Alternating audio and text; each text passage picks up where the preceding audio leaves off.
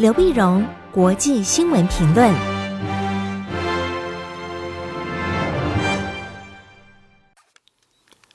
各位听众朋友，大家好，我是台北东吴大学政治系教授刘碧荣，今天为您回顾上礼拜重要的国际新闻呢。第一个，我们先看南海的情势。南海情势在最近呢有点紧绷，那主要呢是在三月份开始呢。那么菲律宾指出，有超过两百多艘中国的渔船逐渐在菲律宾专属经济区里面一个小岛叫牛轭礁集结啊，集结呢。那么中国大陆当然讲说，嗯，这是来呃避风雨的啊，但是菲律宾说你来了太久又没捕鱼啊，那很显然实际上造成那么海上的影响力的一个扩张啊。那中国大陆当然讲说，牛轭礁那是中国九段线传统的海域之内，是本是中国领土。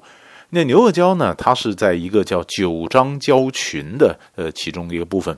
那么九张礁群是很多礁啊组成一个群呢、那么是一个环形的。那牛轭礁是最北、最靠近菲律宾的巴拉望。好，那牛轭礁，牛轭礁呢？那菲律宾是指出来呢。那么在过去，不管是一九九五年的呃这个中非的美济礁的问题，或者是二零一二年中非关于黄岩岛的争议啊。那么，嗯，这个中国大陆用的都是同样的方法，因为这美济礁在菲律宾的这个专属，他认为在他的专属经济海域里面，那中国的渔船呢，你就来来了以后来占领，占领的实质占领以后，甚至在上面开始有各种的军事的设施哈，所以菲律宾特别提高了警觉，对，特那么就表示说呢，的领土问题啊，绝对不让。追不上，所以菲律宾就开始派出了派出了这个船啊、飞机啊，去监控中国这两百多艘的渔船啊。那么，并且有各种的外交的抗议。那么，菲律宾甚至呢，二月份还跟印度啊签了约，那么买的最最快的这个超音速的巡弋飞弹，希望加强的海上的各种的武力的部署。那上个礼拜呢，礼拜一的时候，三月二十九号，美国。国务卿布林肯说呢，美国跟菲律宾在这个领南海问题上是站在一起的啊。那么菲律宾要去监控嘛，那美国当然也会在各种的监督啊或监控的这科技上给菲律宾一个援助啊。那么在三月二十九号，三月三十一号礼拜三的时候呢，美国国安顾问苏利文跟菲律宾的国家安全顾问也通了电话，那么表示呢支持菲律宾的立场，并且重申呢。中呃美呃出生的美国跟菲律宾的共同防御条约适用于南海啊。那么菲律宾是说中国这些渔船呢，那都是海上民兵。那中国大陆当然讲说这通通都是渔船啊。那么当然这双方的关系非常紧张。那么过去也发生过类似的问题，但这次为什么特别不一样呢？因为这次美国方面的支持非常的积极。美国方向之急。那么上次在黄岩岛的时候呢，二零一二年的时候呢，美国甚至嗯不没有在黄岩岛的主权上面跟菲律宾是同调的。可是这一次不一样啊，这次各国纷纷发表声援。那菲律宾呢表示我也没请各国发表声援，但各国都非常积极的介入声援。到去了美国，到不包括越南呐、嗯，因为在这个所谓九张礁群里面有越南的基地，也有中国的基地，因为它好几个礁嘛。那么，九张礁群里面也有一部分是越南所占领的，越南占领，所以越南也对事情对中国表示抗议。也就在这个时候呢，那么在上个礼拜五，王毅跟菲律宾外长罗钦在福建南平见面会谈。会谈，王毅在上个礼拜呢，就是清明假期的时候呢，其实非常忙碌。忙碌，他在南平会见了好多个亚洲国家的外长啊，从三月三十一号到四月三号，那么分别会见了新加坡的外长、印尼的外长、菲律宾的外长、马来西亚外长，这都在南平，然后在厦门又跟韩国的外长见面。见面呢，这那么跟菲律宾的外长见面的时候呢，那当然菲律宾会提到这个南海的问题。那王毅就表示说，那么那今年呢是呃中国和东协国家建立呃这伙对话伙伴关系三周年嘛，所以加强跟东协国家的交往啊。那么王毅呢就表示，中国已经签了这个南海行为宣言，那要加强落实，更加上推动的南海行为准则的这个谈判。那也就是说，南海的问题是南海呃区域国家自己解决，那你域外的强权就不必参加，不必让他们参进来来来插嘴了。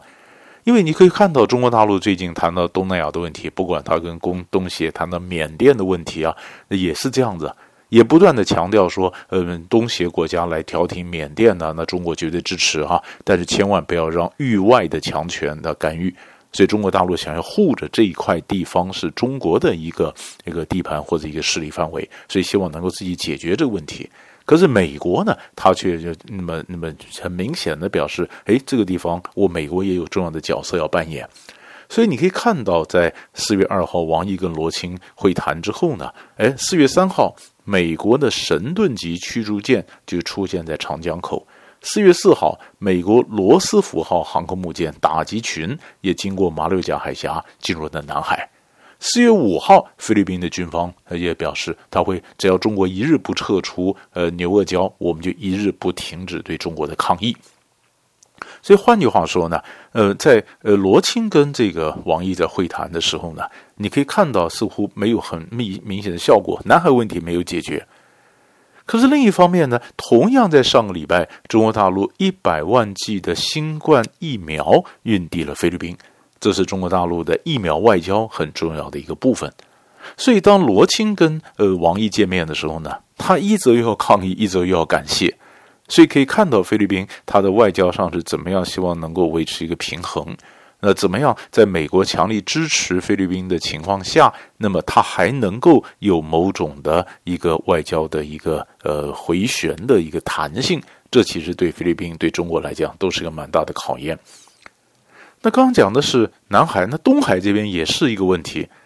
四月三号礼拜六的时候呢，美日韩召开了国安层级的高阶的会议。那美国国家安全顾问苏利文在美国海军官校。和来访的日本国家安全秘书长北村滋、韩国的安保市长徐勋举行了三面会谈。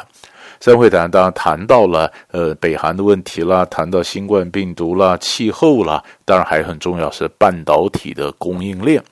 半导体的供应链啊。那么就韩国来讲呢，韩国当然也希望在这时候呢，呃有某种角色。所以你也看到，在三月十七号、三月二十五号，韩国在首尔非常那么会见了美俄的外长啊。三月三十一号，韩国也希望说尽快会见日本的外相。所以各国都把握机会，从他们的角度来看，要各种的多边的这个外交。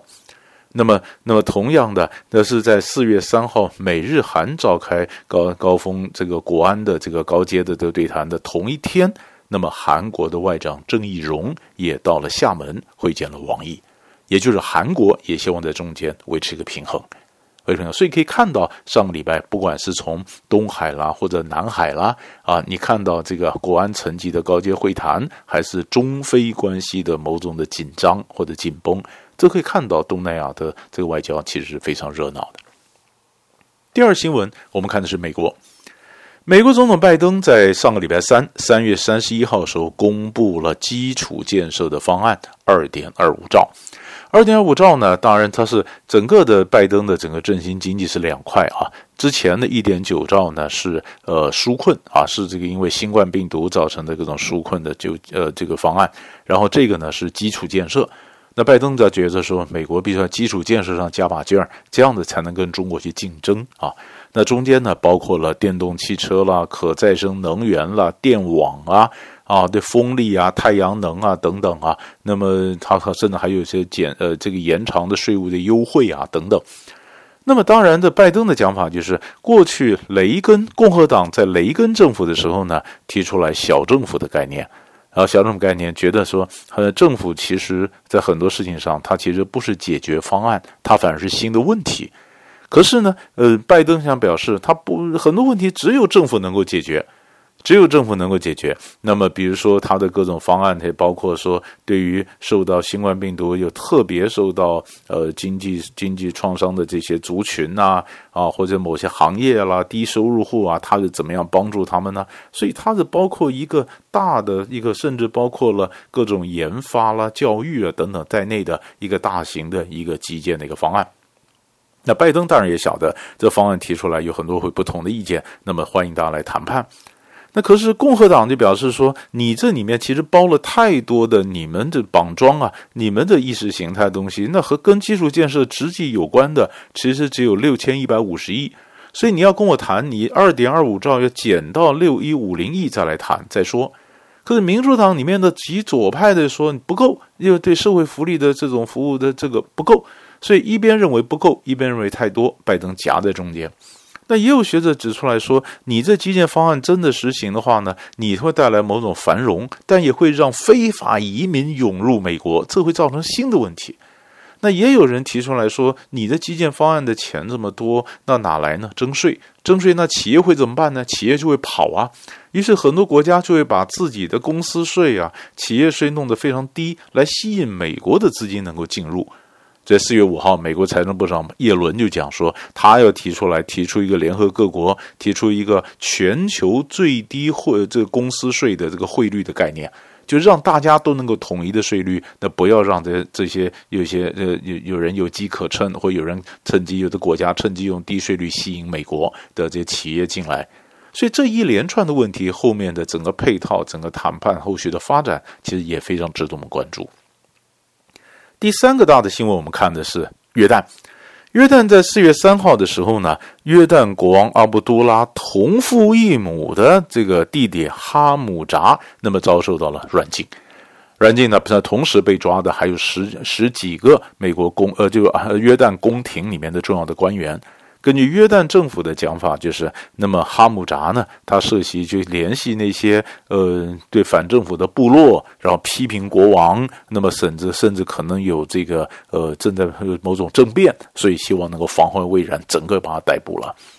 这件事情当然震惊了整个中东啊，因为最主要原因就是约旦过去政情是非常的安定，在中东各地这么不安的时候，约旦非常的安定。约旦王室呢，也就是是是非常历史久远的王室，可以上溯，甚至上溯到穆罕默德。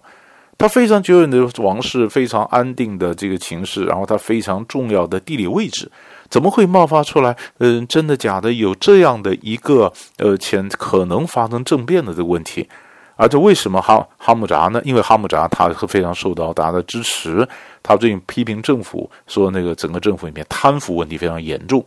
约旦老百姓平常也批评政府，但是这么高阶的王室成员，前王储啊，总呃国王的同父异母的弟弟这样批评，这过去比较少见。那约旦王室说，这里面还有外国势力的介入，所以必须那么先出重手。那这件事情出来以后呢，当然海湾国家、阿拉伯国家当然都支持约旦的王室。可这事情后续的发展，它的涟漪效应也可能影响到整个中东的情势。所以，我们也密切为您关注后面可能的发展，以及它对美国或者对整个中东秩序或美国中东政策所可能造成的冲击。所以，大概上个礼拜呢，三大块的新闻就为您分析到这里。我们下礼拜再见。